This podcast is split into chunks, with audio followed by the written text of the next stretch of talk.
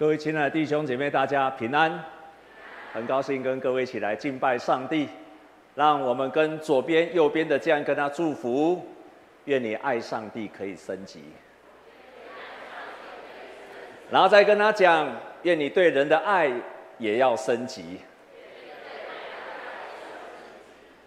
在新的一年，我们盼望每一个人在爱心、在信心都有进步，还有升级。所以我今天要用为主兴起灵性升级、爱上帝的升级。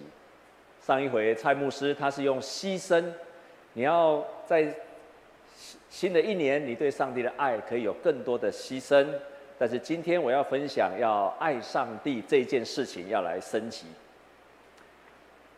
啊，今年过年的时候，我过去都以为天气冷，所以我们容易生病，是因为在天冷天气的时候，细菌、病菌更活跃，所以我们很容易生病。但今年我才知道，原来并不是因为在冬天病菌特别活跃，COVID-19 特别活跃，而是在冬天的时候有两个原因。第一个原因就是因为在冬天，大家就聚集在室内的时间更多的，大家不敢出去，这是第一个原因。可是第二个更大的原因，原来当冬天的时候，只要我们的身体的温度降下来，我们所有的抵抗力马上变弱了，这个才是真正的原因，并不是病毒加强它的能力了，在冬天的时候。而是因为我们身体冷了，我们的抵抗力就弱了。所以，当我们的温度降低摄氏五度，鼻孔中数十亿个与病毒和细菌作战的细胞有百分之五十就会淘汰了。我们对抗病毒的能力就减少了百分之五十个可以对抗病毒的细胞。那另外有一个研究。他说，冷空气与病毒感染的增加有关系。人体基本上会因为温度的微小下降、微小的下降，而失去一半的免疫力。亲爱的弟兄姐妹，这个就是在我后来才明白，原来只要我们身体失温了，甚至只要失温了几度，你的抗体能力就降下来了，所以你开始对病毒没有免疫力了。这个才是真正的原因，这个才是真正的原因。这个让我联想到，如果我们对上帝的爱失去了热情，一样的，一样的，我们同样对这个世界上所有的罪恶、所有撒旦的引诱，还有所有一切对我们的攻击，我们也同时失去了免疫力。只要我们那个热情。对人也好，对上帝也好，只要我们失去了那个热情，那么，那么，我们对这个世界上很多的对我们的诱惑攻击，我们同样失去了免疫力。所以在今天，今天，我透过这一段的经文，还有今天的讲道，提醒了我们：我们爱要升级，爱要更火热的爱。爱要加温，对上帝的爱要比去年更爱上帝，对人的爱也要比去年更多爱人。阿门。我们在跟左右的人跟他讲说：愿你今年的爱更大大的升级。所以今天的圣经节一开始就说：亲爱的弟兄啊，我们一起来读这一节好不好？第四节跟呃第七节跟第八节，我们一起来读，请。亲爱的弟兄啊，我们应当彼此相爱，因为爱是从上帝来的。凡有爱心的，都是由上帝而生的，并且认识上帝。没有爱心的，就不认识上帝，因为上帝就是爱。所以在这个地方说，认识上帝的一定有爱心，一定有爱心。所以表示不是你是头脑上知道上帝更多，你就能够认识上帝。你有更多的爱，你才能够更认识上帝。西方在有一段时间，十七世纪、十八世纪开始进入到理性时代，所以他们对很多事情都用理性在思考，他们对上帝的认识跟了解也用理性在思考。他以为他只要想得透了，他就能够认识神了。理性成为理性时代的标准，认识神的管道。所以这种影响也包括到了教会，包括到了神学院。神学院的所有的研究用理性在研究上帝。教会在研究圣经，也用理性在研究圣经，全部都用人的理性在研究对神的认识。但是在那个时候，有一个人叫做巴斯科巴斯葛，他对当时候却提提出了一个完全不一样的看法。他这样说：“这个巴斯科巴斯科他这样说，他说，心有心之理，是非理性之理所知之理。”他的意思是说。理性有理性的道理，可是你的心灵有你自己心灵的道理。这个心灵的道理，不是你的理性所能够知道的道理。他把这个道理，把它用在，把它用在我们对事物的认识。你的心灵，你的感受，不是你的理性所能够了解的。他就进一步的说，就是今天在解释这段圣经，他这样说：今天的圣经说，你要认识上帝，要爱的人才能够认识上帝。他就这样说，没有人能够认知道上帝，超过他对上帝的爱。没有人能够认识上帝，超过他对上帝的爱。换句话说，你对他的认识，只能达到你爱他的程度。也就是你多爱上帝，你就多认识上帝。你爱上帝的程度，也就是你不会，你所理性上所能够对上帝的认识，不会超过你对上帝的爱。巴斯克用这句话在前在阐明了今天我们所读的圣经：没有爱的人就不认识上帝，没有爱的人没有办法去认识上帝，有爱的人才有办法真正认识神。你的爱有多少？对神的认识就有多少，并不是你读圣经有多少，你能对上帝有认识多少。有一个很有名的牧师，唐崇荣牧师，他就举一个很好的例子：有一个男生，他非常爱一个女生，然后他就拿那个女生从小到大的照片，从小到大的照片，从幼稚园的拿来看，国小的照片拿来看，然后。国中、高中一直到成人，都把他的照片拿来看，然后也把他的资料全部查清楚了，网络上的资料全部都查清楚了，也知道他这个人的生辰八字，所有他的血型，所有的一切，包括他的成绩，全部都找清楚了。然后他说：“我爱这个女生，我爱这个女生。”然后他说：“我真的很爱这个女生，所以我认识她。”所以他就说：“你看，我把包括把她的照片拿起来。”所以我很爱这个女生，亲爱的弟兄姐妹，你觉得他爱这个女生吗？他觉得他爱，可是每一个人都知道，他并不是真正的爱这个女生，因为他从来没有跟这个女生相处过，他从来没有跟这个女生在一起过，没有跟他这个交往。亲爱的弟兄姐妹，我们爱另外一个人，不是建立在他的照片，不是建立在他的。所有的资讯，也不是建立在他所有所有有关于他所有所有的报道上面，而是因为你跟他交流交往，你才真正爱这个人。这也就是今天的圣经上说，我们因为爱，所以能够认识。知道就是交流的知道，我是跟他交流之后才知道，知道就是结合的知道。知道就是爱里面的知道，约翰一书就在讲这件事情。你没有跟他交流，你不是知道他，你并不认识神。你没有跟神交流，跟他常常在一起，你不并不知道他。你跟他没有爱里面的关系，其实你不认识上帝。你即使读了很多的神学的书。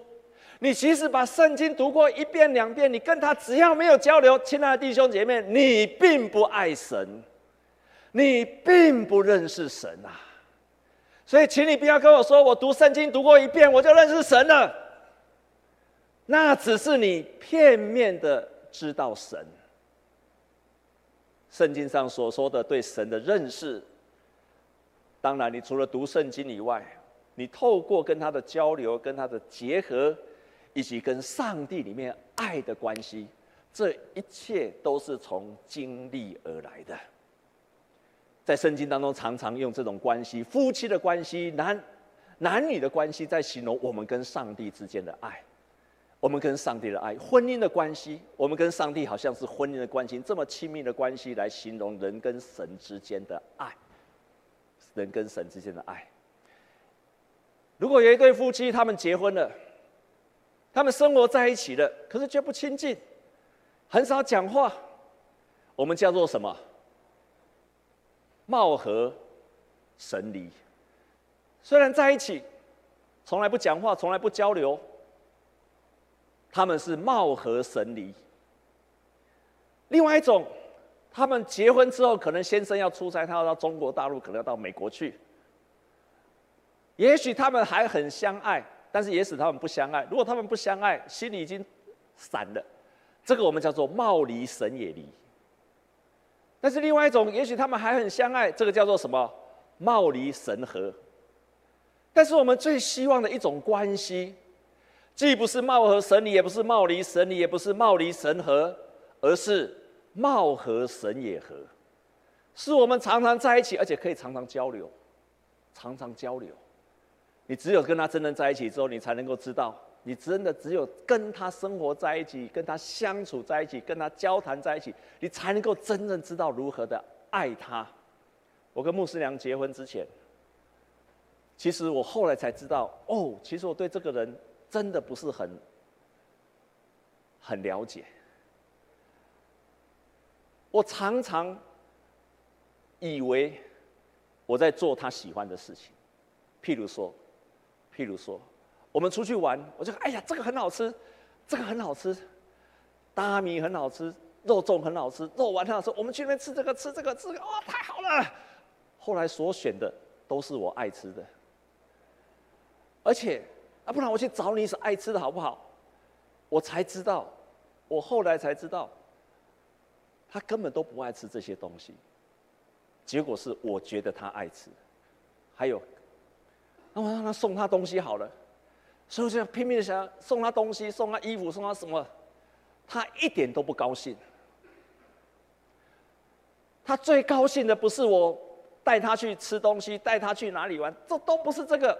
他最高兴的一件事情就是，我帮他洗碗，只要洗碗就好了，他就心满意足了。这才是真正知道他所爱的是什么，而照他所爱的去爱他。弟兄姐妹，我们所有成熟的爱都是从我们自己认为的爱，然后开始去发现对方所爱的是什么。我们从婚姻的关系当中，从最开始我要得到幸福，开始变成我要让他得到幸福，那才是成熟的爱。再跟你左右的人跟他讲说，今年你的爱要升级呀。所以在今天我们所读的圣经节里面，虽然一直提到神的爱，可是在这神的爱里面有三种的表现。我们来看，神对我们的爱一开始是起最起初的牺牲的爱。第四章第十节，我们一起来读这一节。我们一起来读预备，请。不是我们爱上帝，乃是上帝爱我们，差他的儿子为我们的罪做了挽回祭，这就是爱了。这个是最开始我们经历上帝的爱，就是耶稣基督为我们牺牲的爱，耶稣基督为我们钉死在十字架上的爱。这个爱，这个牺牲的爱，十字架上的爱。阻止了在我们身上的一切的咒诅，除去了我们身上一切的罪，甚至我们身上所有撒旦在我们生命当中的破坏，也因为这个十字架上的爱，都把它给阻隔了。我再说一遍，耶稣基督在十字架上那个挽回祭，十字架上的爱，牺牲的爱也好，让我们的罪从我们身上除去了。让我们生命的当中所有的咒诅阻断了，破坏从撒旦而来的破坏，因为耶稣基督的十字架的爱，一切都毁坏了，让撒旦在我们身上不会得逞。这就是我们经历神最开始这个牺牲的爱。我愿我们当中的弟兄姐妹，如果你从来没有经历过这样子的爱的人，愿你可以经历这样耶稣基督牺牲的爱。可能你不，你不是什么犯大错的人，你也不是那种浪子回头的人。可是我要你记住，你今天，如果你过去的人生常常充满了冲突，因为耶稣基督让你不再经历到人跟人之间的冲突，这个就是牺牲的爱。你过去常常在犯罪的当中，也是因为这个牺牲的爱挽回的祭，让你不再受罪的影响。你的家庭因为过去的攻击，以至于你没有办法成为一个很幸福的家庭，也是因为耶稣基督那个十字架上的爱挽回的爱，让你的家庭可以回转过来。我在十几年前再一次经历到这种爱。在十几年前，我一直以为我是一个很爱上帝的人，理性在爱上帝。我读圣经，我研究神学，我一直以为我爱上帝。但在十几年前，我才经历到，在那个时候，我跟牧师娘的关系降到冰点，家里跟儿子的关系降到冰点。整个家庭几乎要散掉了，可是就是因为耶稣基督十字架牺牲的爱，把这一切原来可能朝向更毁坏的力量砍断了，阻止了，让这个十字架爱不再去影响我的家庭。从那一刻开始，我回转了，我跟穆斯林的关系回转了，我悔改了。我的家庭回转了，跟孩子的关系也回转了。不是因为我多好，不是因为我有能，我即使回转，我即使悔改，我也没有能力呀。那个破坏的力量不是你回转悔改你就有能力的。如果可以的话，你早就做到了。如果你有那个能力，早就你的家庭就恢复了，你整个人就活在一起。亲爱的弟兄姐妹，你没有能力的，你多努力你都没有能力，因为那是撒旦的权势。只有耶稣基督在十字架上的大能阻止了这个，这个咒诅临到你的身上，临到你的家庭上。我是这样亲身经历的，我才敢这样大声的讲。如今我们全家享受了比以前新婚更棒的家庭生活，我跟孩子的关系比以前更棒，因为耶稣基督做了挽回祭，把我们都挽回了。约翰一书一开始提到，就是耶稣基督挽回祭，有力量的。如果是你没有经历过，愿你可以经历到；如果是你的生命仍然遭到撒旦的偷窃、杀害、毁坏，愿你能够经历到这个基督的挽回祭、牺牲的爱。他要替你所有一切的咒诅钉死在十字架上，好让你不用再去承担这一切了。这是约翰一书一开始提到的牺牲的爱。接着他接着说：“我们看不只停留在一开始，耶稣基督拯救我，进入到基督在我心中的爱。”我们一起来读四章十六节好吗？我们一起来读预备，请。上帝爱我们的心，我们也知道，也信。上帝就是爱，住在爱里面的，就是住在上帝里面的，上帝也住在他里面。这个就是他再一次的不断的是一开始信了耶稣，那个时候耶稣牺牲了。接下来你开始一直在上帝的爱里面，对上帝的爱一定是经历而来的，一定是经历而来的。你不断的经历神在你的里面，然后经历与他在一起，一直经历上帝的爱，上帝的爱，上帝的爱，一直经历到上帝的爱。这个时候你就发现基督在你的心中了，基督在你的心中了。我们对神的爱不会停留在一开始，而是不断的经历而来的。最后，我们会达到完全的爱。四章十七节，我们一起来读，预备，请。爱在我们的里面，得以完全，我们就可以在审判的日子坦然无惧，因为他如何，我们在世上也如何。爱里没有惧怕，爱既完全。就把惧怕除去。夫妻也好，男女朋友交往也好，在那里面如果还有惧怕，我们也许不是害怕，不是说很怕这个人，不是这个里面惧怕包括什么？怀疑，怀疑，婚姻的当中怀疑，婚姻的当中恐惧，婚姻的当中不信任，两个人当中的争吵，在那个当中都会破坏了所有一切亲密的关系。所以不只是这么严重的惧怕，还包括什么？在夫妻的关系当中，如果有怀疑，我担心他会离开，我担心他会做什么事，我担心他。亲爱的弟兄姐妹，在爱里面是没有惧怕的。圣经用这一段的圣经在提醒我们：我们跟上帝有一天一个完全的爱，就是我们在我们想到神的时候，我们绝对不会想到他会审判我，他会处罚我，他会离开我。他会伤害我，他会不理我。我们想到神的爱的时候，会有完全的信任神，这是跟神不断的交流之后所产生的结果。完全的爱，一直到有一天，我们每一个人回到天家，我们到上帝那里边，我都蛮有信心，说我一定会到上帝的天家去，神神不会处罚我的。这个就是一个没有恐惧的爱。有一个解经家这样子解释的非常好，他解释的非常。我们来念这一段好吗？一起来念这一段，预备，请。把注意力集中在神对我们无限的爱上，再让他透过我们去爱别人，我们的恐惧就能够除去，我们也可以蛮有信心的面对将来。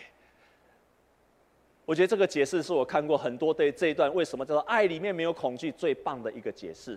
这段解释至少就是说，注意在神的爱的上面，然后我们。透过神的爱，我们开始一直去爱别人，你所有对神的恐惧都会离开。然后呢，我们有蛮有信心的面对未来，面对着未来，毫无恐惧。想到神就棒得不得了，想到神就非常好。我即使做错事了，我想到神都非常的喜，因为我知道他一定会再一次的接纳我，会饶恕我。愿我们当中，如果你还很惧怕神，常常怕神来审判你的人。愿你今天从牧师的话语得着释放。如果你还是很害怕神，害怕神处罚你，害怕神对你做什么，你只要回答一句话，你知道回答哪一句话吗？来把牧师这句话记在心中。如果你还有这种这种这种想法，那个意念来的时候，你你只要想这句话，好好讲这句话，大声的讲这句话就好了，好不好？撒旦退去吧，撒旦退去吧，谎言退去吧。这是撒旦的谎言，撒旦退去吧，这样就好了，好不好？神要带领我们到一个完全的爱，但是，所以当我们在新的一年，我们的爱要升级。如果你是想得到神的爱，你要升级为我要去爱神。如果你现在还是，祷告中都是在跟神求事情，你必须要升级，要去做神喜欢的事。如果你现在还是你认为你已经很爱神了，那么你要升级到爱人。如果你已经是爱人了，你要从爱自己的人扩及到爱更多的人，乃至于你的仇敌。这个就是你爱的升级。我再说一遍，如果你常常说希望得到神爱我，神爱我，你现在开始能够升级到我爱神，可以去爱神。如果你的祷告常常是还是停留在跟神都在求祝福，求我爱的是什么，我要的是什么，我喜欢的是什么，你要开始升级到我要去做神喜欢的事。如果你是已经很爱神的人，你要开始升级到成为去爱人。如果你已经是个很爱人的人，你要让你爱的范围再去扩张，扩散到去爱更多的人，那么你对神的爱就升级了，你就成为一个越来越成熟的人，你就会发现，你越来越爱神，对神的爱更多。因此，我们可以经历到对神的爱，也可以经历到神更完全的爱。可是，在现实的生活当中，有很多事物在干扰我们。有一个作家他说，阻断了我们对神的爱最常见的事情是什么？有这四件事情。这四件事情最容易引起我们离开神，甚至对神冷淡的四件事情。第一件事情就是坏朋友，你交到了坏朋友。圣经当中，所罗门王本来是一个非常爱神的人，可是他爱的并非是外邦人的嫔妃，这个外邦人带领他去拜其他的偶像。你交了不好的人，你又没有抵抗力，你就渐渐的远离神。第一个是坏朋友，第二种冷淡退后的另外原因就是骄傲。当神祝福了你，你就以为自己很重要。你不要以为神祝福了你，你就会更抓紧神。当神祝福了你的时候，很可能也是你会更会离开神的时候，因为你会觉得神看重我。你开始爱神的祝福，而非神的本身。你喜欢他祝福的祝福，而不是爱这个神。爸爸给你礼物，你爱的是礼物还是爸爸？如果爸爸给你礼物，给你很多的好处，给你礼物，结果发现你爱的是礼物，我相信你的父亲会很深，会难过。对天父也是一样。你要的是神的祝福，还是神的本身？你可以从你的祷告是一直在求神更多的祝福，还是你在求我可以更爱神？成熟的基督徒会从那个祝福本身转向神的本身，你就升级了。第三个意志软弱，上帝没有回应你的祷告，一次没有回应你的祷告，一次没有帮你，你就冷淡退后。第四个贪爱现金。这个世界所有的事物比上帝更重要，名声、成就、众人的喜爱，就让你远离了神。但是我觉得，对我们台北的基督徒，我一直以为对台北的基督徒更严重，让我们远离神的这件事情，除了上面四件事情以外，我认为最大的对台北市的杀手，基督徒的杀手，还不是上面这四个。而是什么？忙碌，是忙碌。我认为是忙碌，而且这个是台北市的基督徒特有的威胁。中南部没有这么严重，中南部的人没有这么严重，真的。这个是我们住在台北工作的人特有的威胁，远离神的威胁。过年的时候，我去南部。啊，去一间教会做礼拜，没有想到那个牧师在台南的牧师，居然也警告他们的会友，说忙碌是一个很大的杀手。哎呦，我吓了一跳！现在我才知道，原来台南人也很忙，因为台积电去了那里之后，原来南部的人也开始变得非常非常的忙了。所以他秀了一张，他说有个心理学家叫做 Roy Baumeister，这个人。他讲了一句话，我超阿门的。他说：“不论你你多么理性或者高标准，你都无法持续做出决策而无需付出生理上的代价。和这和一般的身体疲劳不同，你没有意识到自己累了，你的觉得身体没有不觉得累，你不哎我不累了，我还可以做啊。”但是你的心里的能量已经被耗损了，我觉得他讲的太好了，好的不得了。很多很有能力的人能够就说：“我可以做这个做这个，我全部都把时间排得满满，我什么都可以做，加班加到死。”你还觉得我可以再做？可是你没有注意到，你的身体的能量跟你的心理的能量是不一样的。你那个时候你已经没有心理的能量再去做爱人的动作了。你不要忘记。当你忙翻忙翻天的时候，你已经没有心理的能量再去爱神了。真的，你已经没有那个心里的能量了。你已经没有了，所以你虽然你说好没关系啊，我虽然按我的礼拜天还是该做礼拜，我就要坐在那边。问题你都在度过啊。刚刚有偷偷打瞌睡的，请举手。跟你的旁边的人说，不要打瞌睡了。然后再跟他说，因为耶稣爱你。亲爱的弟兄姐妹，你坐在那个地方，你坐在那个地方，可是到昨天你仍然加班到深夜，你现在坐在这里，我可以跟你讲，你的心灵能量已经耗损了，你没有办法爱上帝，因为人的心理能量是有限的。我们可以做什么？我认为，你今天要做一个决志，透过每一天的 QT 来与神约会吧。一个礼拜做一次的礼拜，就好像七天跟神约会一次。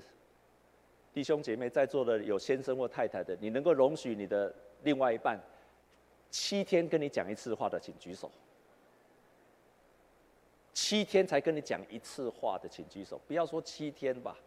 七个小时跟你讲一次话了，你们在一起七个小时，在一起七个小时哦，在一个空间下面，你们在你们的房间里面七个小时，然后才跟你说，叶先生你好，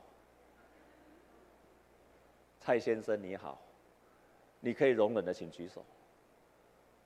你一个礼拜来见一次神，七天跟神讲一次话。牧师今天要鼓励你，每一天，每一天 QT，我们教会用活泼的生命，每一天来帮助你读神的话。最近在读撒母耳记，好的不得了，所以你还没有每一天读圣经的，去买一本来帮助你。我这每天读，每天收获，太棒了。我要你读，不是要你拿着活泼的生命，以为这本这本书有多好，那拿起来，不是这样子的。我要你拿起来，重要的是，你用那个时间你给神，你把那个时间给神，我在神的面前跟神约会，一小时跟神约会，读神的话跟神交流，每一天读上帝的话，检视我自己有没有需要悔改跟回转的事情，每一天都祷告跟神说话，跟神说说话，然后。做神所喜悦的事情，你会经历到更大的爱神。爱神这件事情是每天都在做的。不要守主日成为一个 Sunday Christian，弟兄姐妹要成为一个什么？Everyday Christian，每天的基督徒，不是礼拜天的基督徒。你如果只有礼拜天的基督徒，就会变成匪徒。弟兄姐妹们，成为 everyday Christian，每一天都与神亲近，爱他更多。在一九零六年，有一个井上啊伊之助，就是我们画面上看到的这个人。他的父亲在一九零六年，父亲在台湾，在。花莲地方，因为在那个地方工作，那个时候，啊，日本在台湾，在台湾很多的地方取了很多的赃物，当时候的原住民泰鲁格族觉得他们是来啊呃窃取那个窃取，哦所有台湾的赃物，所以他们非常的生气，于是当时候那个泰鲁格族就我们现在叫做出草出草，就把他的父亲给杀死了。那个时候他二十四岁，正好在学校读书。听到父亲被出草，被原住民泰鲁格族杀死之后，心里非常非常的悲痛。可是，在那个时候，从他的心里面却突然跑出一个意念出来，上帝的话出来了：爱你的仇敌，为你的仇敌祷告。那个声音在他的里面不断不断的徘徊。隔了两年，他有一天在读圣经，在祷告时。突然有一个声音清楚的跟他讲，如同当年耶稣问彼得说：“你爱我吗？”他就回答那个声音说：“主啊，你知道我爱你。”那个声音就对他说：“喂养我的羊。”于是那个声音又继续问他说：“你爱我吗？”他就回答上帝说：“神啊，你知道，主啊，你知道我爱你。”那个声音又跟他说：“那你喂养我的羊。”第三次又再一次的问他说：“你爱我吗？”如同当年耶稣问彼得一样，上帝也在那个时刻问他。他对上帝说：“主啊，你无所不知，你知道我爱你。”耶稣就对他说：“你喂养我的羊。”他就问上帝一句话说：“谁是我的羊？谁是我的羊？”神清楚告诉他说：“在台湾的泰鲁格族就是你的羊。”他就在那一刻接受神的呼召，来到泰鲁格族三十年当中。因为那个时候台湾不准在原住民的部落山上的部落传福音，他就去学医，然后三十年一直在那个上面，借着医治原住民，所以他被称为原住民的医疗之父，救助原住民当中，偷偷的传福音，三十年。没有一个人信主，因为日本人不准那个时候的原住民信主，禁止他们信主。二二八事件的时候，他不得不回去台湾，不回去回去日本，离开台湾去日本。他回去的时候，天天注意台湾人的消息。他非常遗憾，在那个传福音的三十年当中，居然没有人信主，一直到有一天。台湾基督长老教会的前总干事高俊明牧师去日本探望他的时候，告诉他说，有一天突然从那个泰鲁阁秀林的部落，有一群从山上下来的原住民跑到花莲的教会去，然后跟牧师说：“我们要受洗，因为他传福音的给我们，他传福音给我们，所以我们都要受洗。”他的心中的石头才放了下来。他一生当中谨记的两件事情：要爱你的仇敌，并且为破坏你们的人祷告。还有另外一句是保罗所说的：“不要被恶所胜，要以善胜恶。”弟兄姐妹，在你现在，在你现在有你的仇敌吗？没有办法饶恕的人吗？讨厌的人吗？跟你不好的人吗？你还在生气的人吗？今天就赦免了吧，今天就放下了吧。当他把这两句话成为他一生的座右铭，在那个杀害他父亲的部落里面传扬福音，一直到他生命结束时，在他的墓碑上面写了一个很大的字，就是爱。因为最伟大的是爱，上帝的爱，饶恕的爱。同在的爱，完全的爱，感谢神。愿神帮助我们，在新的一年，我们的对神的爱不断的升级。我们同心来祷告，感谢神帮助我们。透过今天你的话语提醒了我们，你爱我们，我们也要爱你。我们要永远爱着你，而且要比去年过去更爱着你。帮助我们。帮助我们，使得我们的爱从牺牲的爱走向完全的爱。我们将祷告，靠着耶稣基督的圣名，阿门。